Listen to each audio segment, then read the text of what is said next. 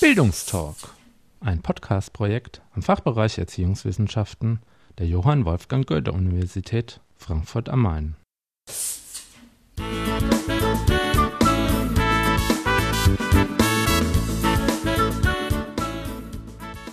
Herzlich willkommen zu einer weiteren Folge des Bildungstalks. Wie angekündigt, senden wir für alle, die sie noch nicht kennen, noch einmal die Podcast-Folgen aus dem Wintersemester 2006-2007.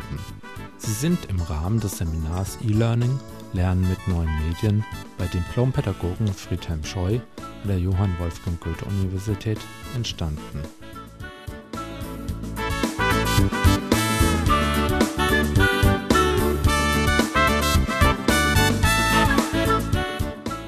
In dieser Folge gehen wir der Frage nach, Was ist ein Podcast? Viel Spaß.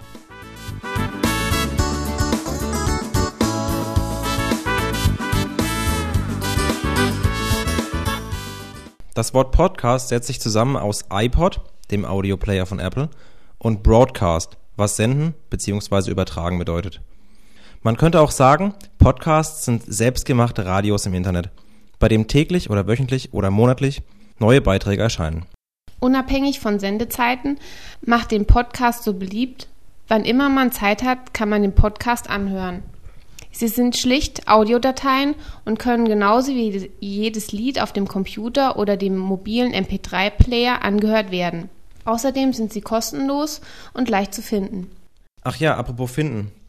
Da gibt es im Grunde zwei Möglichkeiten. Die eine ist, man sucht im Internet, zum Beispiel unter podstar.de, einer der größten deutschen Seiten für Podcasts. Dann spielt man sie einfach mit dem Programm ab, mit dem man sonst auch MP3s auf dem Computer hört. Die andere Möglichkeit ist, dass man Podcasts abonniert. Dazu braucht man eine Empfangssoftware, so den sogenannten Podcatcher. Mittels der RSS-Technik werden dann die abonnierten Folgen automatisch auf den Rechner zu Hause heruntergeladen. RSS heißt Really Simple Syndication. Wirklich einfache Verteilung.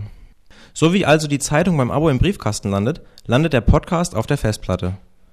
Wer Podcasts allerdings anhören will, sollte besser einen DSL-Anschluss haben, weil das Herunterladen sonst zu einer zähen Angelegenheit werden kann. Weltweit gibt es zurzeit etwa 20.000 verschiedene Sender. Anders als zum Beispiel Amerika haben Podcasts hierzulande meistens aber keinen kommerziellen Charakter, sondern sind bislang häufig One-Man-Shows, in denen jeder zum Besten gibt, was er die Welt wissen lassen will. Aber auch viele Radiosendungen und Zeitungen wie die Zeit oder das Handelsblatt bieten Podcasts als Ergänzung zu ihrem sonstigen Programm an. Wie macht man eigentlich einen Podcast? Man braucht außer einem Rechner eigentlich nur zwei Sachen, die beide einfach zu beschaffen sind. Ein Mikro und eine Software. Und die Software kann man sich kostenlos aus dem Internet herunterladen. Mit der Software kann man aufnehmen und die Aufnahme weiterverarbeiten. Beliebt ist zum Beispiel Audacity. Das schreibt sich Auda und City. Podcasts zu produzieren kostet also nicht unbedingt Geld. Man muss aber viel, viel Zeit investieren. Und wer hört sich Podcasts an? 90 Prozent der Hörer sind männlich, im Schnitt 29 Jahre alt, eher gut verdiente Zuhörer, eher aus den Branchen Technik, Marketing, Kommunikation. Im Durchschnitt haben die Hörer acht Sendungen abonniert. Also nur ein Medium für junge Technikfreaks? Nicht unbedingt. Denn sogar der Papst hat seinen eigenen Podcast, in dem alle seine Reden zu hören sind.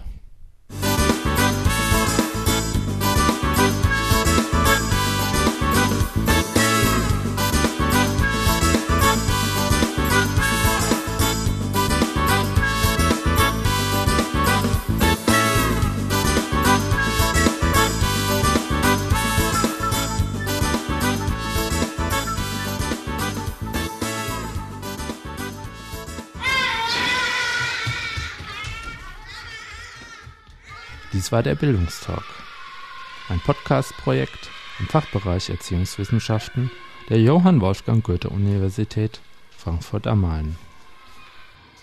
Weitere Infos sowie Kontakt zur Redaktion unter www.bildungstalk.de